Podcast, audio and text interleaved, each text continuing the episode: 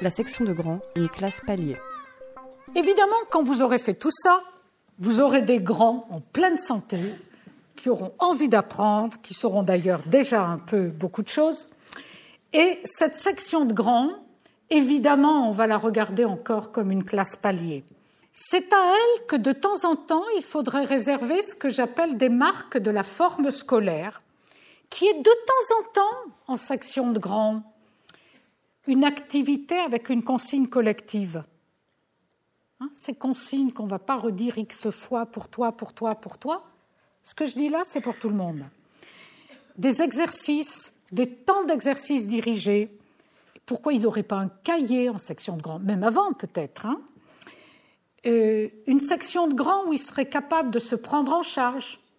Maintenant, on fait une journée tout comme à la grande école. Et on n'est même pas aidé par la TSEM. Une semaine, on joue à être comme à la grande école.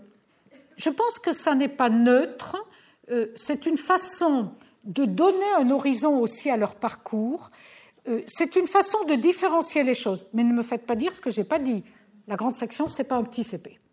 C'est du dosage. Alors, vous savez faire ça. Vous savez faire, mais vous en faites peut-être trop de ce comme au CP.